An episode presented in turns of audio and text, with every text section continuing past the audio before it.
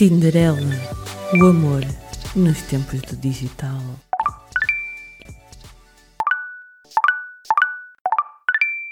Boa noite, Tinderelas e Tinderalhos deste nosso Porto e Portugal. Bem-vindos de volta ao penúltimo programa do Tinderela, o amor nos tempos do digital penúltimo programa, mas convosco, como sempre, Miss Lolita Von Teese e eu, Miss Carolina Von Sweet Este programa sairá para o ar todas as sextas-feiras às 23 horas na Rádio Portuense. Já sabem que antes de começarmos temos que avisar as três coisas da praxe, que é pessoas com baixa autoestima não se metam no Tinder. Isto é um programa para adultos e não recebemos patrocínios de nenhuma marca até à data. Hello. I'm Howard Mirziak, founder and president of Lacuna Incorporated. Why remember a destructive love affair? Here at Lacuna, we have perfected a safe, effective technique for the focused erasure of troubling memories. In a matter of hours, our patented non surgical procedure will rid you of painful memories and allow you a new and lasting peace of mind you'd never imagined possible. So, Ms. Kraczynski and she wanted to move on. My name is Joel Barish, and I'm here to erase Clementine Krasinski. It's all falling apart. I'm erasing you, and I'm happy. I believe you did this to me. You're erasing her from me. You're erasing me from her. I hired them. Okay, I'm sorry. I'm so stupid. I need it to stop before I wake up and I don't know you anymore. Can you hear me? I don't want this anymore. I want to call it off.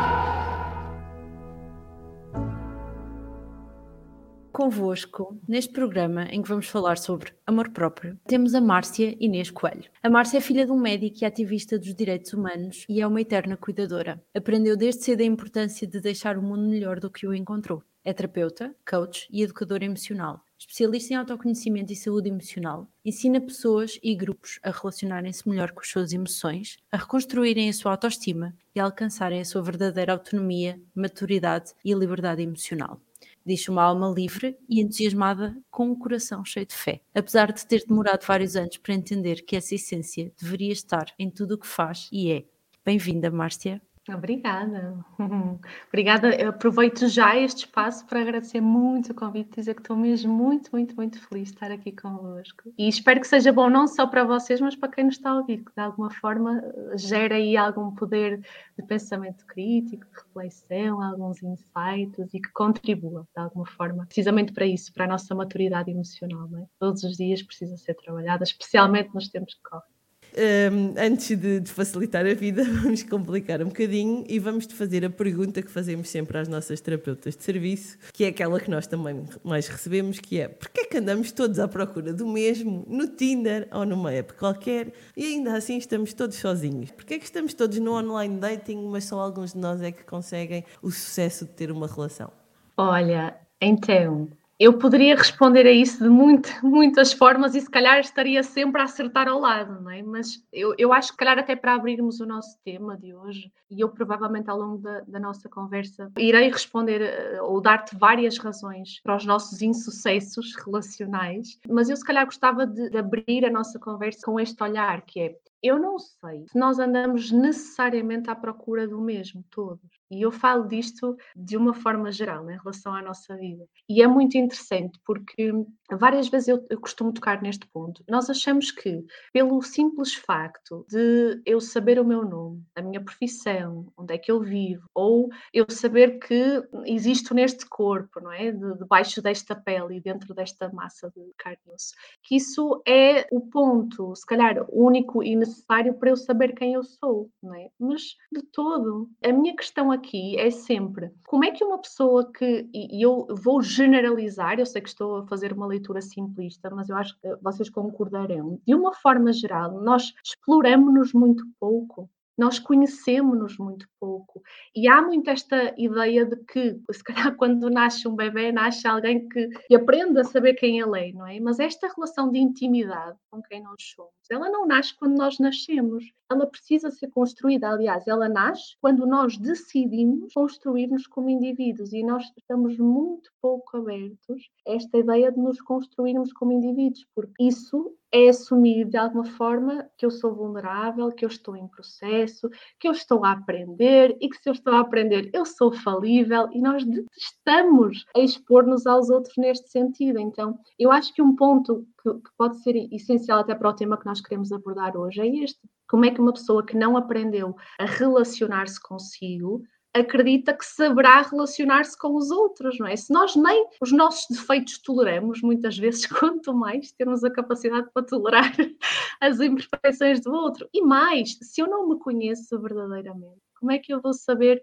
expor as minhas necessidades com clareza, colocar os meus limites com assertividade, saber inclusive como é que as minhas feridas emocionais podem interferir nas, nas minhas dinâmicas relacionais, não é? Se eu não tenho consciência disso, eu não terei recursos para sustentar uma relação com outra pessoa, seja ela de que forma for, nem sequer falo de relações amorosas, falo nas nossas relações de uma forma geral. Então, isto para dizer que provavelmente nós temos demasiados pontos cegos em relação a nós mesmos, que ou podem tornar-se bloqueios às próprias relações, e depois nós ouvimos aquilo, mas eu tento, tento, tento e nunca dá certo, porquê? Não é? E não percebemos que se calhar não sou eu, usa-se muito até no Brasil a, a, expressãozinha do dedo podre, não é? Não sou eu que tenho o dedo podre, se calhar há aqui umas estruturas internas que eu não conheço e que eu não percebo que estão a ter uma influência direta naquilo que eu escolho, nos meus gostos, no porquê de eu preferir determinadas uh, dinâmicas a outras. Então, de facto, esses pontos cegos podem bloquear as nossas relações ou, quando nós nos começamos a relacionar, eles às vezes são expostos incomodamente e muitos de nós não estão preparados para lidar com isto. É? Então, mais vale eu dizer, hum, não era a pessoa certa para mim, ou se calhar isto, não, não, não estou preparada. Então, se calhar o primeiro ponto que eu gostava de trazer é este: nós aprendemos a privilegiar muito a relação com o outro e não a privilegiar a relação que temos connosco. Não aprendemos a fazer. E, e, por isso tantas vezes andamos em busca de que o outro me traga respostas, não é? O outro preencha de alguma forma este vazio que eu sinto, sem perceber às tantas o, o vazio que eu tenho é um vazio de, de, mim, não é? De me conhecer. Então a falta não é do outro, não é? A peça que me falta sou eu. E tantas vezes nós depois temos relações e dizemos, ah, não sinto tal do preenchimento, se calhar não é a pessoa certa para mim. Se calhar não é, eu posso trocar milhares de vezes e nós, eu, inclusive eu recebo em, em, consulta pessoas que já vão no quinto ou no sexto divórcio e acham que a questão, não, eu é que ainda não encontrei a pessoa. E às tantas, é sempre quando eu chego àquele ponto que percebo, hum, se calhar não tem a ver com calhar sou eu que preciso ocupar-me um pouquinho mais Então, obviamente, eu, eu poderei trazer-vos outras explicações, mas se calhar esta será uma razão importante de nós podermos olhar. É o, é o, é o vazio desta relação de intimidade connosco mesmo.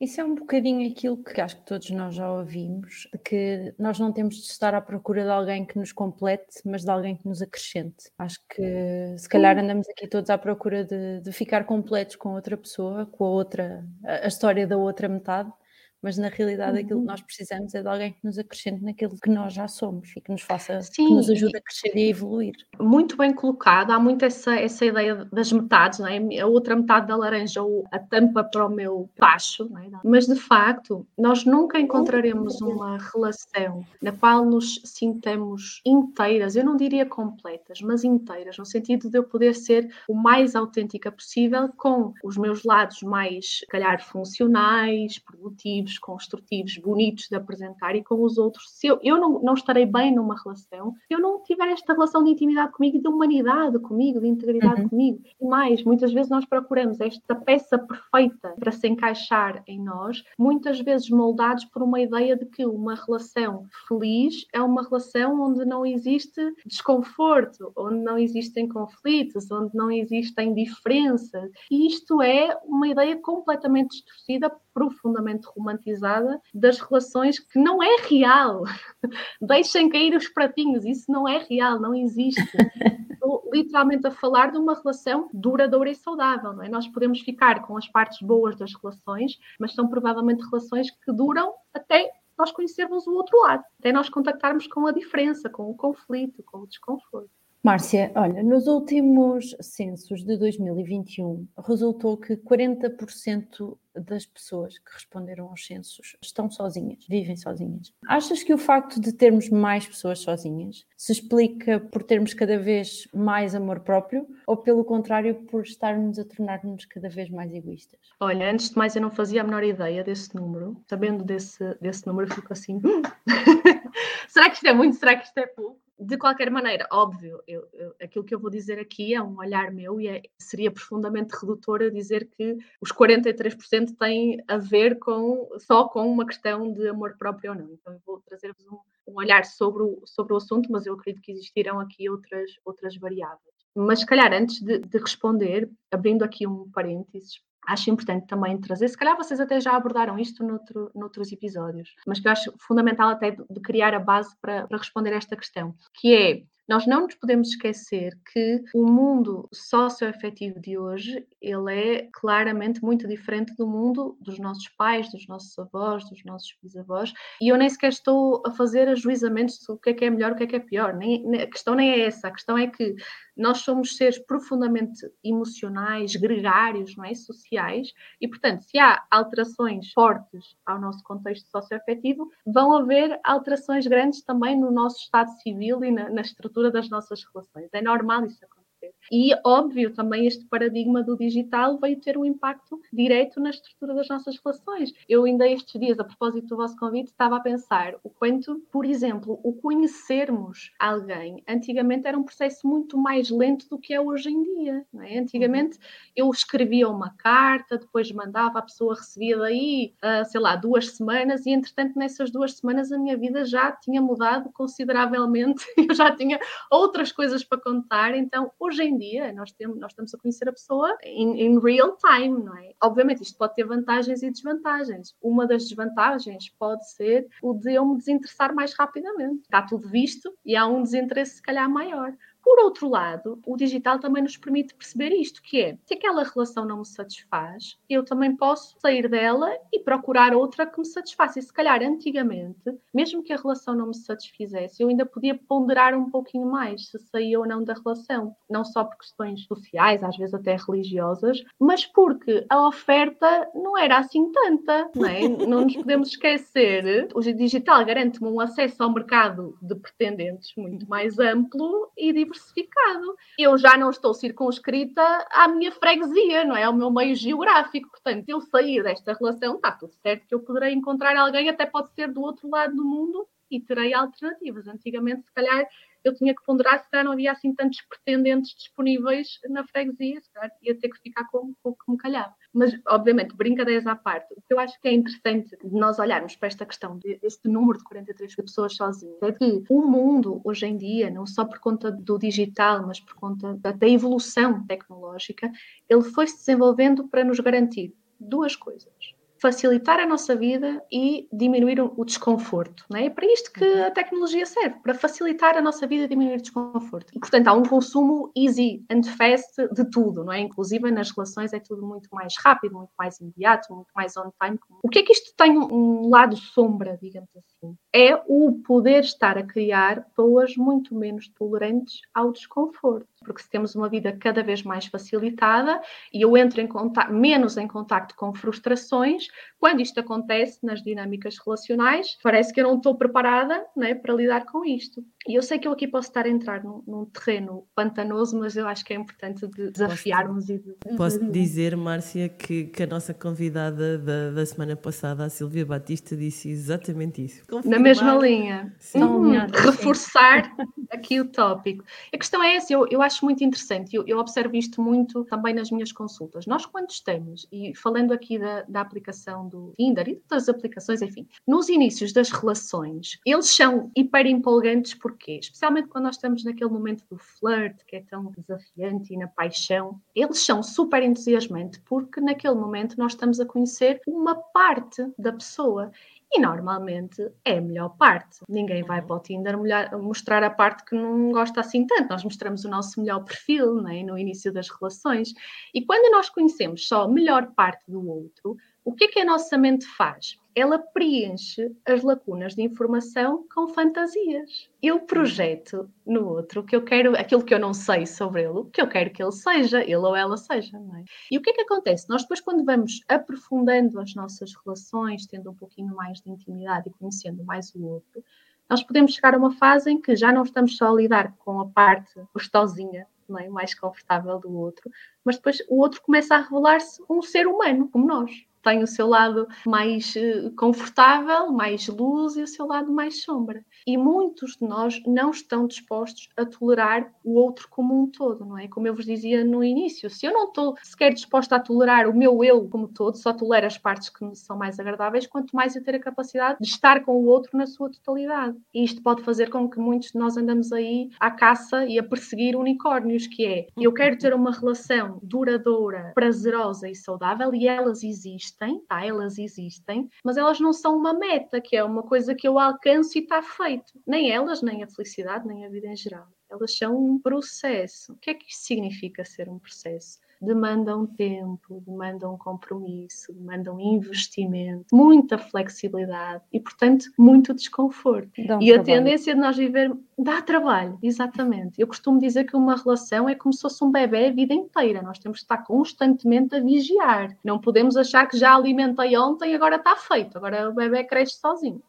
É, está inteiramente dependente do meu cuidado. Então, dizia-vos, esta tendência de vivermos vidas com cada vez menos desconforto emocional pode tornar-nos menos tolerantes a essas partes das relações que fazem parte, né, que são essenciais, como as diferenças, é? os conflitos, as oscilações. Para eu poder resumir dois olhares que eu teria sobre as pessoas sozinhas hoje em dia, Pode ser, sim, que eu não preciso estar numa relação contratual, num casamento em que eu já não sou feliz, e isto de facto demonstra que eu tenho uma liberdade sociocultural maior, onde é mais aceitável o término e eu refazer a minha vida. Então, isto pode ser, sim, revelador de amor próprio, de eu ser capaz de perceber, não, eu tenho todo o direito de ser feliz, eu não preciso ficar presa a esta relação, a esta pessoa para a vida toda. Mesmo que eu até tenha o, meu, o maior investimento que eu posso ter nas relações, que muitas vezes são os filhos, não é? Hoje em dia isso já não é uma questão. Nós temos filhos nas nossas essas relações e ainda assim não poder concluí-las. Então, isso pode ser revelador, sim, muitas pessoas estarem sozinhas porque se, se, permitem realmente fechar ciclos em fases das suas vidas nas quais não eram felizes, mas também temos o outro lado, que é também podemos ter mais pessoas sozinhas por não serem tão tolerantes ao todo do outro e, e ao desconforto de estar numa relação onde nem sempre vou estar só com a parte mais agradável da outra pessoa. Então, respondendo sem responder, eu diria que podemos ter assim duas grandes tendências, não é? Sim, por um lado, amor próprio, mas sim, por um lado, também esta tendência de pessoas menos tolerantes ao desconforto.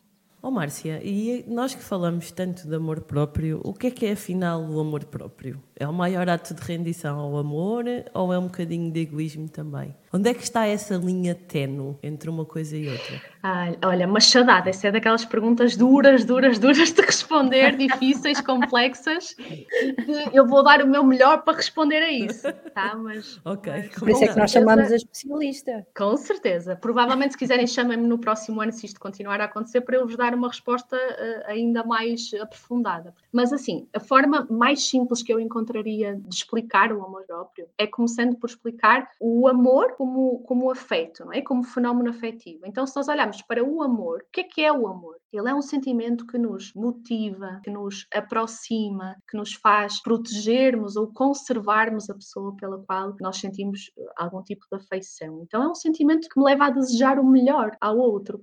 Neste caso, o amor próprio é exatamente a mesma coisa, mas dirigido a mim próprio. Então, eu, eu ter uma capacidade de responsabilidade afetiva comigo mesma, de autocuidado comigo mesma. E, claro, em alguns momentos, isso vai implicar certos atos que, em que, para eu preservar as minhas necessidades, eu vou precisar colocar limites. E aqui é o famoso dizer que não, que tanta gente diz, mas isso é um ato de egoísmo assim, abrindo aqui um, um, um grande parênteses, eu estou um pouco borrifando se lhe acham, se chamam egoísmo ou não. No meu entender, eu educo pessoas para que saibam colocar os seus limites quando é necessário colocar. No meu entender, mais uma vez é o meu olhar sobre isto, está longe de ser egoísmo. Ah, para mim, egoísmo era eu ter um amor exclusivo a mim mim mesma e aos meus próprios interesses. Ou egoísmo é o outro achar que eu não tenho direito ao meu próprio espaço, aos meus próprios limites, às minhas próprias necessidades. Ou, ao contrário, eu achar que o outro tem que estar 100% disponível para mim, não é? E eu estar a viver uma relação autocentrada.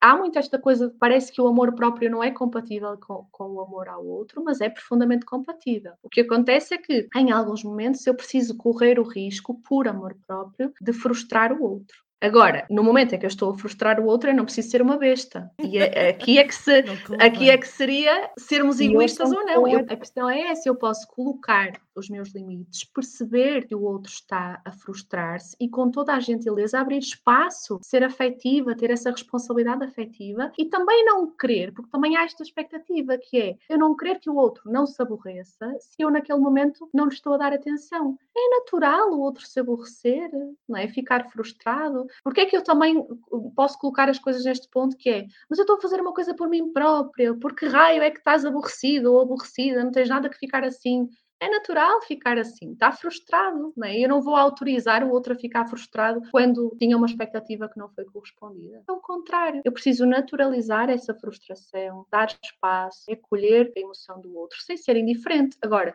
isso não significa que eu, naquele momento, não possa realmente dizer: Olha, lamento muito, é? imagino que estejas chateado ou aborrecido, mas eu preciso mesmo fazer e ao contrário, quando o outro me diz que não, precisa colocar um limite, eu também naturalizar a minha frustração. Quando o outro me diz, olha, gostava muito de te ajudar, mas eu hoje tenho mesmo que ir espairecer sozinho, eu não vou passar dos carretos. Dizer, não, então, é normal.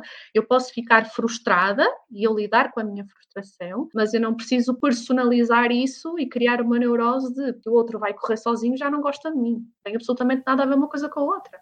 Hum. Eu lido com a minha frustração, posso manifestá-la, posso expressar e depois negociar. Ok, neste momento não é viável para ti, então, o que é que nós podemos fazer no futuro, é? próximo, próximo fim de semana, enfim, quando for compatível para os dois.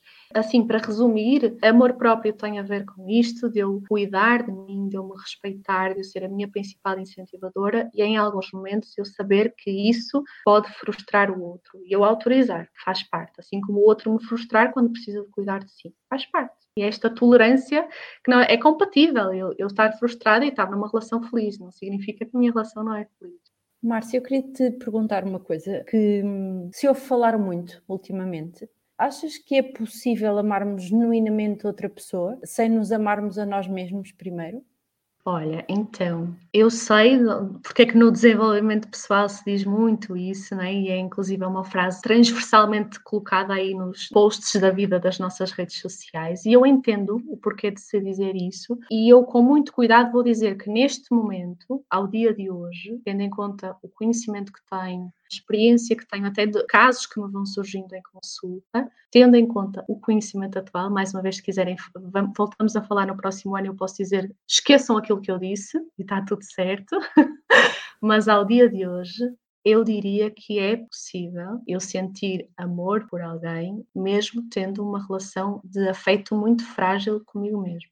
E eu digo isto porque eu recebo casos destes diariamente nas minhas consultas, ou seja, pessoas que têm uma enorme fragilidade na relação que têm consigo e que são capazes de sentir né, o sentimento de amor por alguém. O que eu acho interessante nós trazermos aqui a propósito disso é até o contrário, que é, é difícil, eu não estou a dizer que é impossível, mas é difícil que eu aprenda a amar-me a mim mesma se eu não tive nenhuma experiência precoce onde me senti amada por alguém. Este é um ponto essencial, que é quando o outro me respeita. Eu estou a falar especialmente dos nossos cuidadores, não é? Que é o primeiro sistema onde nós aprendemos como nos tratar. E nós não nos podemos esquecer que a forma como o outro me trata educa-me sobre como é que eu espero ser tratada no futuro eu baseio-me sempre na forma como eu fui tratada lá atrás. É? Então, se o outro me respeita, me legitima, me valida, eu aprendo mais facilmente que sou passível de ser amada. Então, a minha estrutura interna está muito mais reforçada. Num primeiro momento, nós vamos sempre aprender a respeitar-nos com base na forma como fomos ou não respeitados lá atrás. É? Eu aprendo a confiar em mim e no outro pela forma como, como me senti merecedora de afeto no passado. E de facto, acontece que muitas pessoas que não tiveram experiências de vínculos seguros mais facilmente nutrem afeto por outra pessoa do que por si mesmas. Agora, uma coisa totalmente diferente é eu posso sentir afeto, eu sentir amor, afeto, carinho por outro ser, mas a questão aqui é se eu, se eu não tenho amor próprio, se eu não tenho uma boa estrutura de afeto por mim mesma, se eu terei capacidade de fazer alguma coisa construtiva com o amor que eu tenho pelo outro. Normalmente, se eu tenho uma grande fragilidade na relação que tenho comigo, lá está, mais uma linha muito tenue de fazer com que esse amor que poderia ser construtivo, se eu não tenho uma, uma relação de afeto comigo, ele claramente pode, do dia para o outro, tornar-se uma carência, é? ou um amor obsessivo, doentio, não é? Disfuncional. Então, uma coisa é eu ter a capacidade de sentir afeto por alguém, outra é eu ser capaz de me relacionar com alguém. E muitas vezes é este desnível entre a relação ou o afeto que eu tenho por alguém e o baixo afeto que eu tenho por mim mesma que cria as tais das relações de dependência emocional e de codependência emocional. Porque eu posso sentir amor por alguém, mas depois não ser capaz de receber amor. Eu não, eu não sei como é que eu recebo amor. Ou eu não ser capaz de respeitar a individualidade do outro, achar que amor é o outro estar 100% disponível para mim. Ou o contrário, eu não, não respeitar os meus próprios limites. Fazendo um resumo da, da, minha resposta, eu diria que é isto. É possível eu sentir o amor não é, como sentimento por alguém, mas uma coisa completamente diferente é que se eu não tenho um peito não é, que me faça respeitar-me, não é, sustentar-me, cuidar de mim própria, será difícil que eu consiga transformar esse afeto numa estrutura sólida para eu me relacionar com o outro. Provavelmente estará profundamente fragilizado. Então é possível, mas Olha, tu tocas aí na questão das relações de codependência, que eram todo um outro programa, ou se calhar uhum. vários, por si só. É? Uhum. Oh, Márcia, derivando aqui um bocadinho, quando nós entramos no teu site, nós podemos ler que cresceste, tu dizes que cresceste com um sentimento de inadequação e não pertencimento e que foste aprendendo a defender-te das imperfeições que o mundo te apontava com várias armaduras, nomeadamente seres forte, corresponderes, sentiste aceito e normal, não é? Nem vou partir do que é que é o normal, mas pronto. Hum. E que tinhas medo de ser rejeitada e excluída por ser como eras e sentias que precisavas de provar o teu valor e evitar situações onde não sentisses a menor das hipóteses. A minha pergunta para ti é: acho que a maioria de nós já também já sentiu ou já fez algo muito semelhante. Pelo menos eu já senti, posso, posso assumir. E acho que já fiz várias destas coisas, já rejeitei várias coisas com medo de falhar. Check. Como é que achas que como é que achas que podemos cultivar este amor próprio sem cair no risco de sermos narcisistas? O que é que tu podes uhum. dar-nos concretamente que nos possa ensinar isto de uma forma saudável?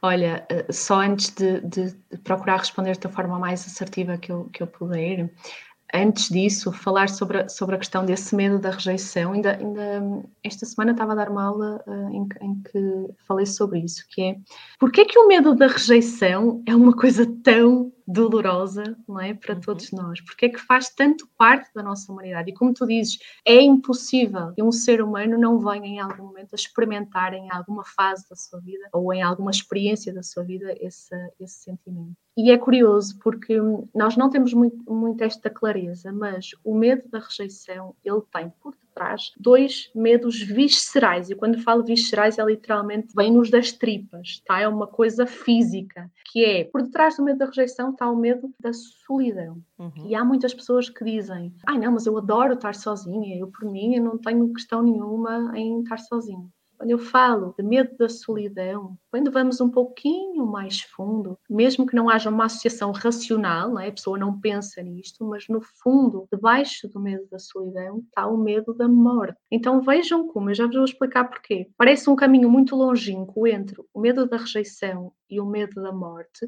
mas se vocês entenderem, historicamente, nós sobrevivemos como espécie precisamente porque éramos seres sociais, gregários, não era porque éramos o maior predador à face da Terra. O que nos fez sobreviver foi a comunidade, o grupo, as relações. Oh Márcia, estás-me a lembrar de uma história, a, a falar disto, muito interessante, que eu já não sei exatamente como é que ela é contada, mas de alguém que pergunta a uma antropóloga qual foi o primeiro sinal de civilização que ela encontra. E ela diz que é uma perna partida que foi sarada, que é sinal de que alguém ficou para trás para cuidar do outro. A cuidar, exatamente. Sim, é uma história maravilhosa.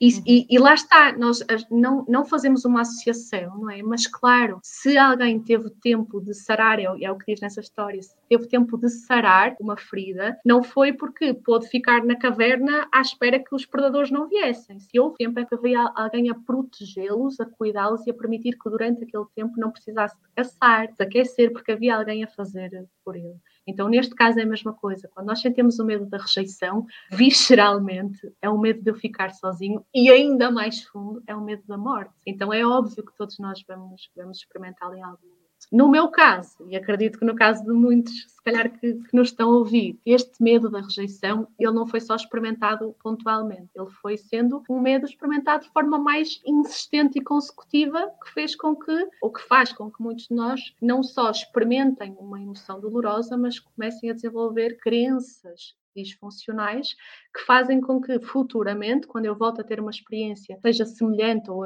onde eu sinta que não há aprovação, eu vou associá-la claramente ao eu não sou normal, não é? eu não sou suficiente, o que é que eu tenho de errado comigo, quem é que eu, que eu acho que sou para tentar uma coisa destas e fora. Então, como é que nós cultivamos o raio do amor próprio, não é? sem, sem sermos narcisistas? Antes de mais, eu também quero logo eh, fazer assim uma separação imediata do uh, amor próprio e narcisismo, porque narcisismo, nós estamos a falar de um transtorno emocional, não é? O psicológico, aliás, não é? Quando, de alguma maneira, eu me supervalorizo, eu tenho uma característica de hipervalorização de mim mesma, ou uma necessidade muitas vezes de reconhecimento fora do normal, doentio, e de desvalorização dos demais. E assim como a questão do egoísmo, o amor próprio não tem relação direta com eu ser ser uma besta com as outras pessoas, não é isso. Não é? Eu posso ser profundamente compassiva e empática e não, não precisar ser uh, prepotente ou arrogante com as outras pessoas, que são até características muito associadas ao próprio narcisismo.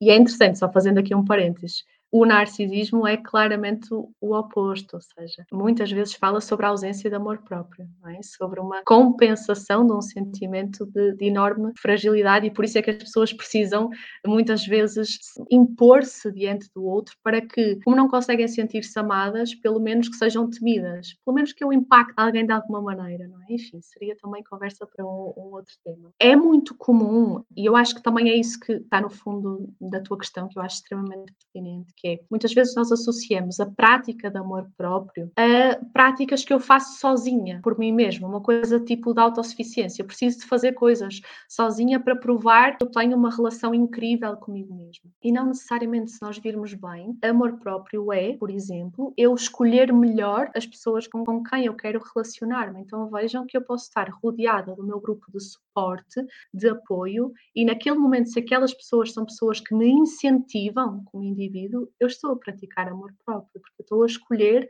rodear-me de pessoas que me sustentam, é? que me apoiam, que me elogiam, que são compassivas comigo, que me validam. Agora, traduzindo isto por ações, de uma forma prática, o que, é nós podemos fazer? Claramente, e eu, volto ao tema inicial, ou, à, minha, minha resposta inicial uh, neste, neste nosso encontro, que é nós precisamos conhecer-nos. Quando eu digo conhecer-nos, é desenvolver uma relação connosco curiosa, não é? Eu querer saber quem é este indivíduo que aqui está. E eu saborear esse processo. E outra coisa fundamental, ok, estou a conhecer-me, estou a tentar descobrir quais são os meus interesses, as minhas qualidades as minhas fragilidades também fazem parte de quem eu sou, é? Se eu quero olhar para mim de uma forma inteira.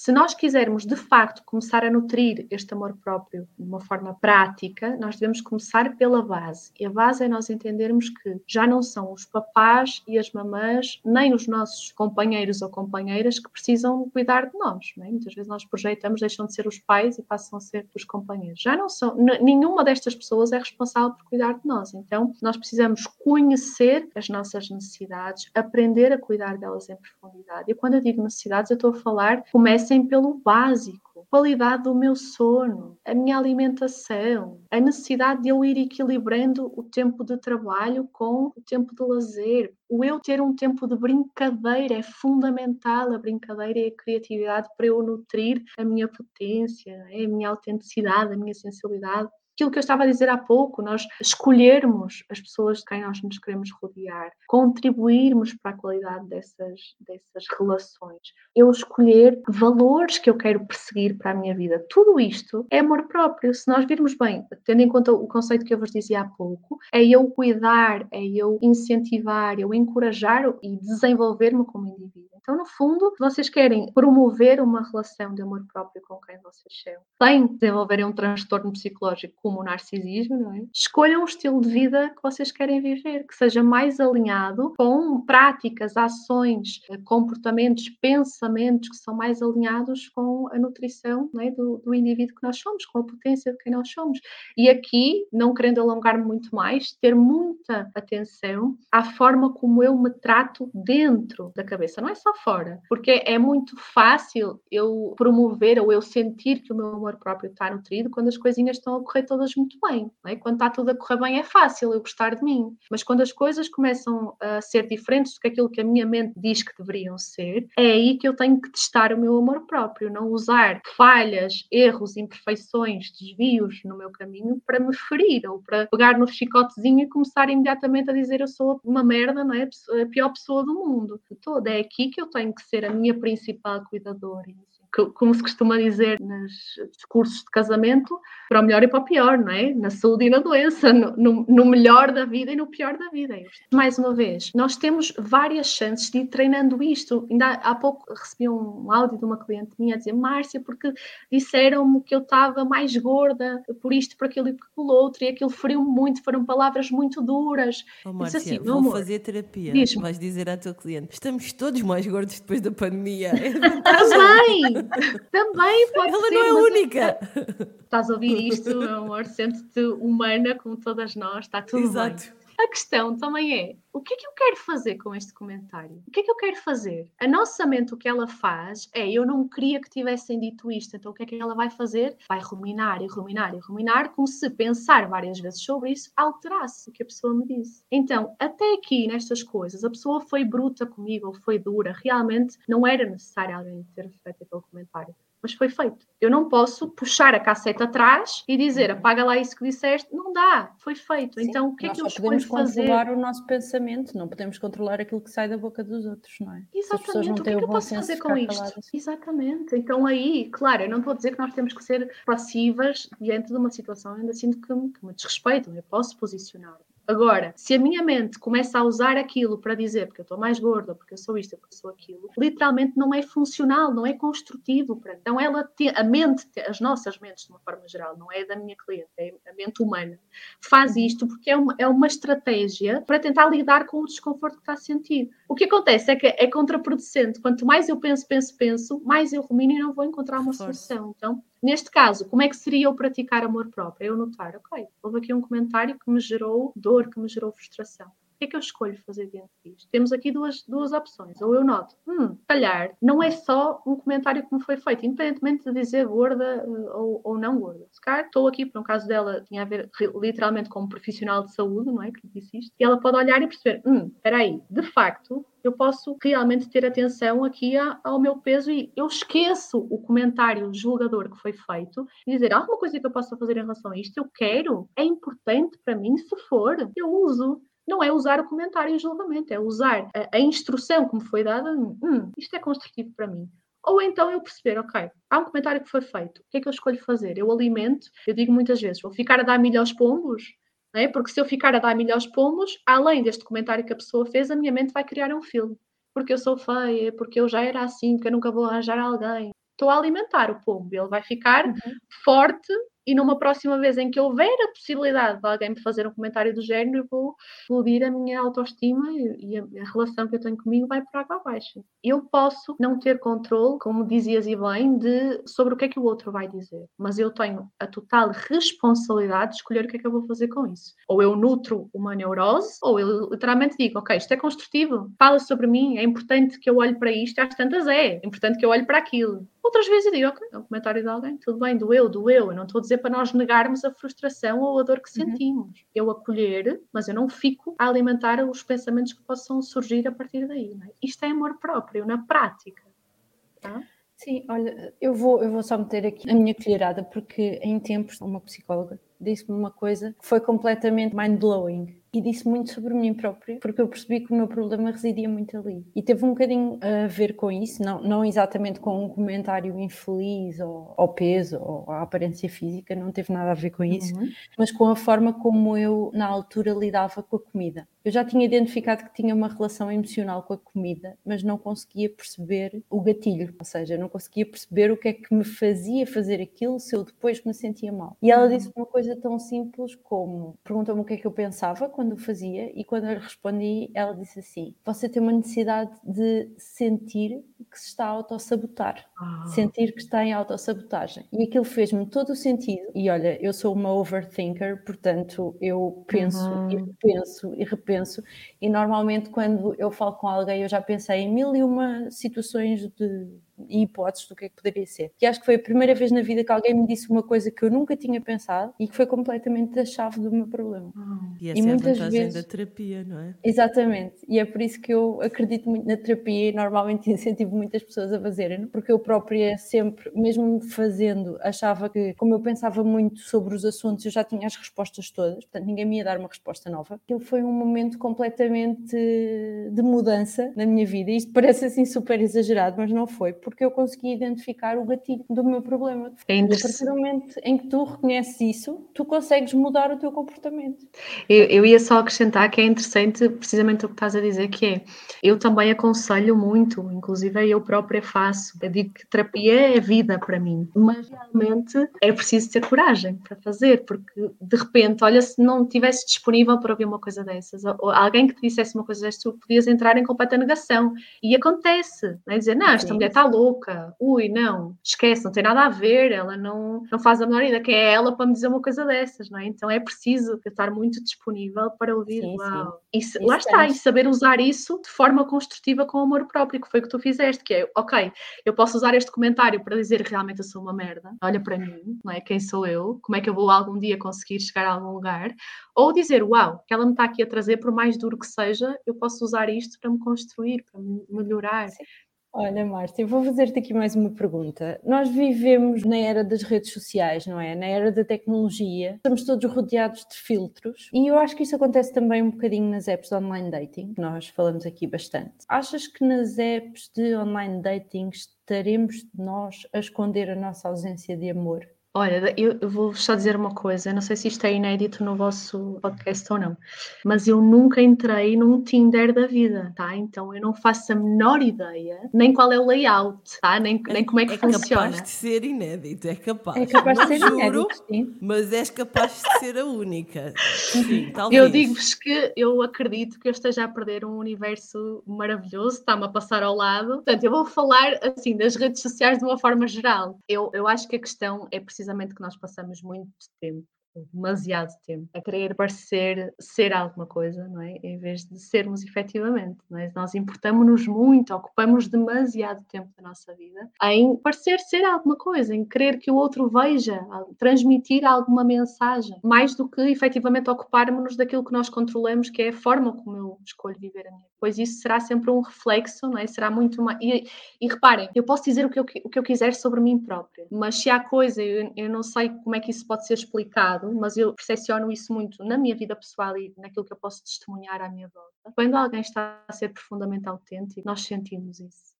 É curioso que eu posso tentar passar uma imagem de ser confiante, ser isto, aquilo e aquilo outro, e nós vamos sempre sentir que há ali qualquer coisa que parece não uhum. entra. Não? E quando alguém está efetivamente a viver a partir daquilo que ele é, do que é mais autêntico, nós sentimos, nós seres humanos temos essa capacidade. Isto aqui é, vem, vem de dentro, é mesmo autêntico. A propósito até da questão de queremos esconder é? nossas vulnerabilidades ou, ou, queremos pelo menos disfarçá-las, eu vou ter sempre ao mesmo ponto, é quando nós não nos conhecemos, nós tememos muito a nossa humanidade, ficamos ansiosos com a nossa humanidade, nós entendemos que se o outro vir aquilo que são as minhas imperfeições ou as minhas fragilidades, que isso pode ser uma ameaça. E o grande ponto é este, é que todos nós somos seres feridos, alguns deles que não sabem ou que não conhecem os seus buracos emocionais e isto é que é perigoso. Vejam bem, eu, eu muitas vezes ouço em, em consulta consulta discursos destes. Ah, ele gosta muito de mim, é super querido, mas diz que não está à procura de nada sério. Eu acho isto uma grande maturidade emocional, uma grande transparência, pelo menos ele está a ser honesto. Ou quando eu ouço outras coisas do género, ah, ela é incrível, ela é uma mulher super interessante e por isso eu não me quero envolver porque não a quero magoar. Quando eu ouço coisas destas, para mim é logo. Não veem a nossa cara.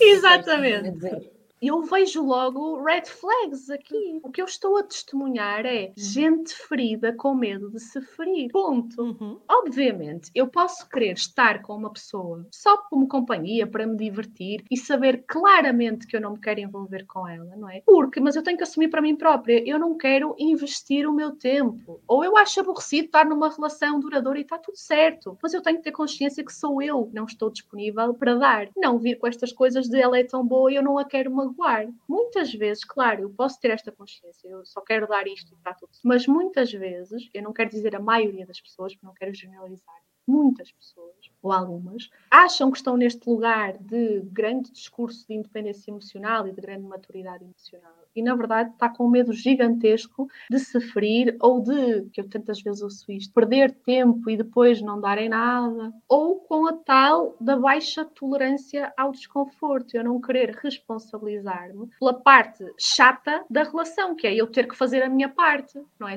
Então, obviamente, como dizíamos há pouco, uma relação dá muito trabalho e muitas pessoas não querem fazer esse trabalho, não é? Há uma questão aqui a propósito de nós nos protegermos das nossas feridas estas pessoas que são feridas e não se querem ferir e se escondem atrás deste olhar mais empoderador, não, não, eu sou é super livre e tal e tal, aquilo que eu entendo é que são pessoas que preferem ficar na bancada da vida. Porquê? Porque na bancada ninguém sério. Eu, na é, bancada da vida, eu fico a assistir. Só que quando eu escolho entrar numa relação, seja ela de que caráter for, pode ser uma relação aberta, não estou a dizer que seja uma relação monogâmica, nem, nem sequer é isso. Não, não interessa a função ou o cariz da relação. O que interessa é que quando eu invisto numa relação, eu estou a escolher estar na arena da vida. Eu não estou na bancada. Quando eu estou na arena, eu aceito consciente e intencionalmente que estou disponível para me ferir, porque é impossível eu estar na arena da vida e não correr o risco de me ferir. Então, quando eu entro numa relação ou quando eu digo estou aqui, eu tenho que assumir que eu estou vulnerável, que é possível eu correr o risco de me ferir. Mas vejam o quanto isto é paradoxal. Eu só de me abrir à possibilidade de me magoar é que eu estou aberta também a criar uma relação íntima profunda não é? Profundamente prazerosa com alguém que eu estou a ser inteiramente autêntica, não estou atrás das armaduras. Como dizíamos, eu acho que há muita gente na bancada da vida e pouca gente a querer estar na arena.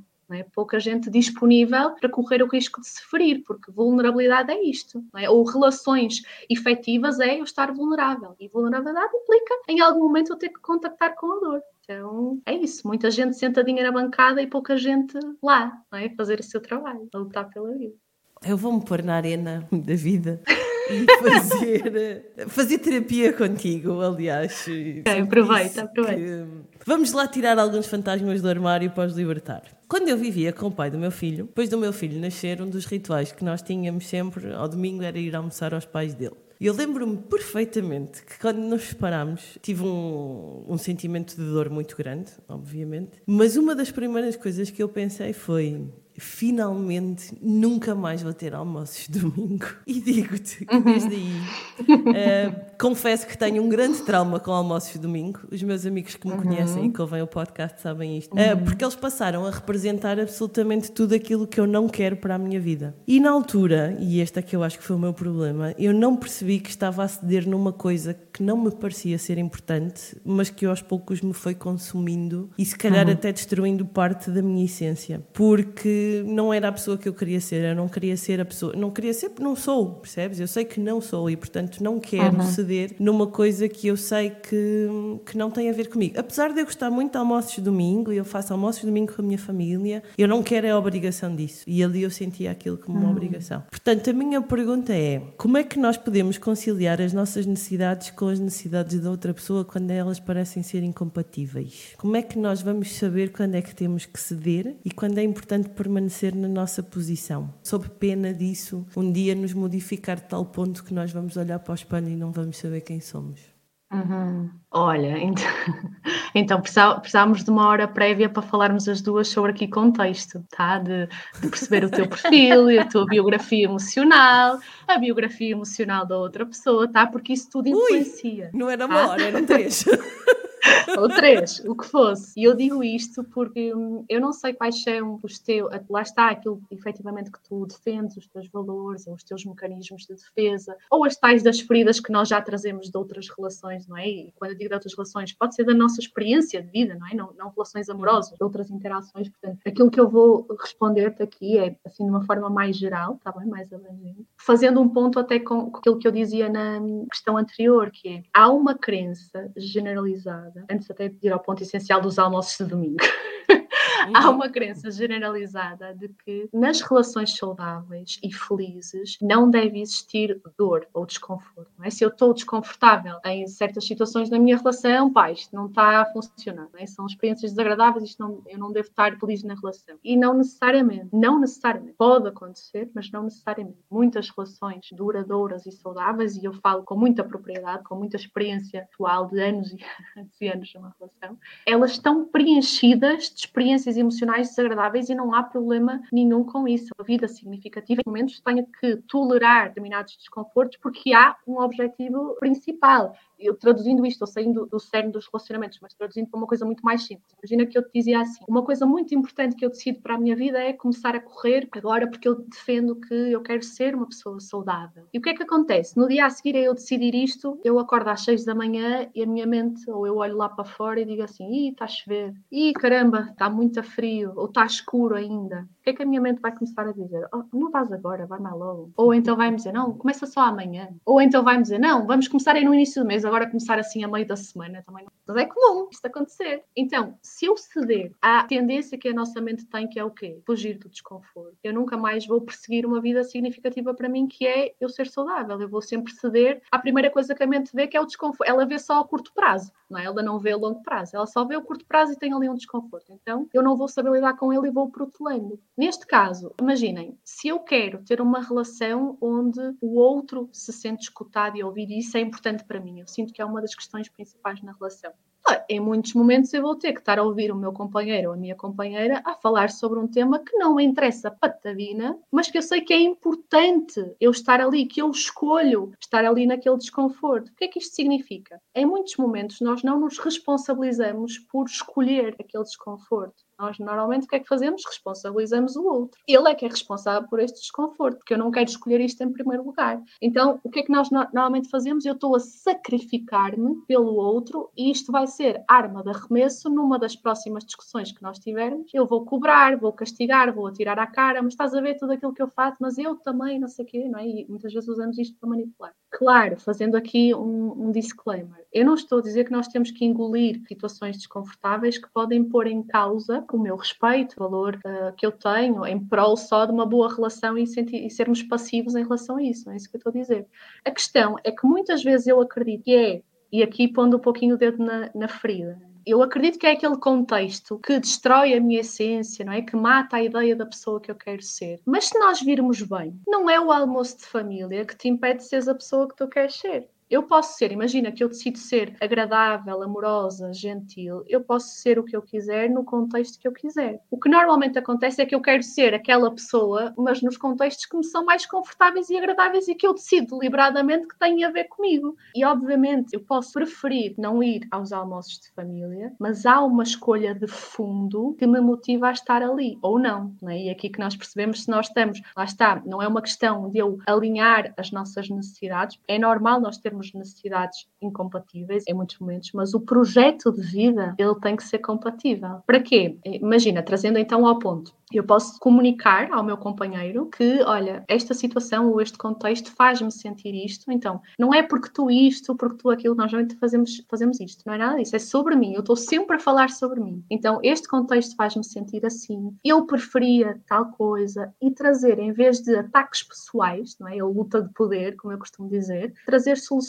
e negociação. Então eu perceber, espera aí, primeiro vou tratar o meu companheiro não como inimigo, que é o que normalmente nós fazemos, não é? Colocamos-lo logo do outro lado da barricada, eu contra ti, começamos a disputar quem é que tem razão, não é isso. Não nos podemos esquecer que o meu companheiro ou a minha companheira não são o meu somos da mesma equipe. Então, no caso dos almoços em família, nós podemos ponderar se está equilibrado o investimento que está a ser feito de um lado e do outro. Se a outra pessoa sabe que para mim é desconfortável, que não é uma coisa que eu valorizo, não faz parte, calhar, das dinâmicas que eu até agora fui vivenciando e que eu provavelmente até dispensava, nós podemos negociar. Em vez de ser todos os domingos, por que, é que nós não vamos só um ou dois? O que é que acontece normalmente nestes casos? É que, ou pode acontecer, calhar os nossos parceiros do outro lado é que também não estão dispostos a vivenciar o desconforto de dizer às mães ou aos pais que, olha, a partir de agora nós já não vamos aí todos os domingos, porque para o bem e para a saúde da minha relação conjugal, nós precisamos espaçar mais os almoços. E neste caso podem ser eles que não, eles ou elas, não é? dependendo de como é que isto acontece, mas podem não estar dispostos a fazer isso pelo bem da relação. Então, mais uma vez, eu repito: a questão não é nivelar as necessidades e prioridades. Podem, podemos ter prioridades diferentes e elas nem sempre vão ser compatíveis.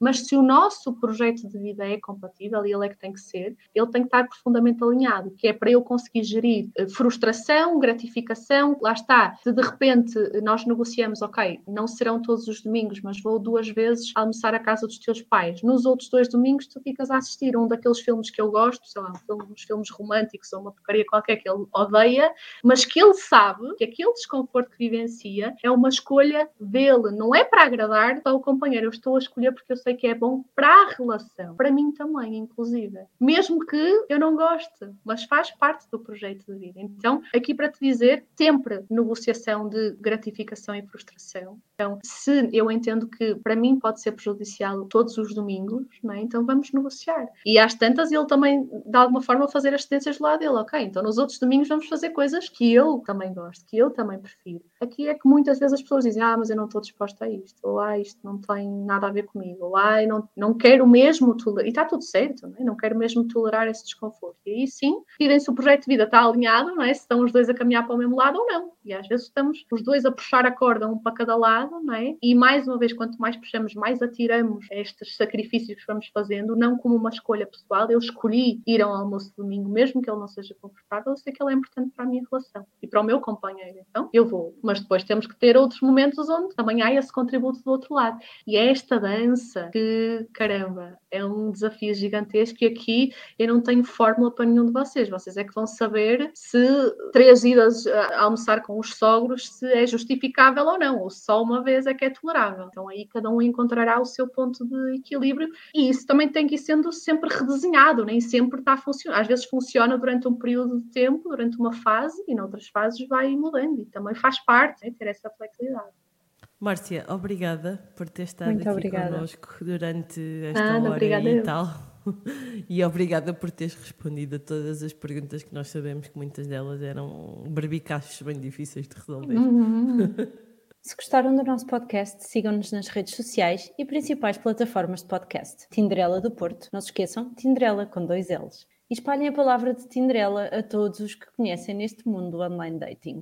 Para a semana, para a semana, qual para a semana? Ai, temos uma surpresa super especial para o nosso último episódio que vai sair no dia 14 de fevereiro, dia dos namorados. Portanto, é Dia o nosso amor. presente de amor a todos os solteiros que estão no mundo do online dating. E vamos ter um episódio mega especial. Vamos fazer o Quem Quer Ser o Próximo Apresentador do Tinderela com a nossa Carolina e o nosso querido Sargent Picky do episódio das confissões das duas Tinderelas. Portanto, ele vai voltar. Vamos descobrir quem é o nosso Sargent Picky que ficou no ar. Portanto, vamos ter 15 perguntas sobre a história e os dados do online dating. Coisas muito interessantes. Espero que gostem. Até lá, já sabem, espero que possam finalmente encontrar o amor no Tinder, mas principalmente na vida lá fora. Até segunda-feira! He deals the cards as a meditation.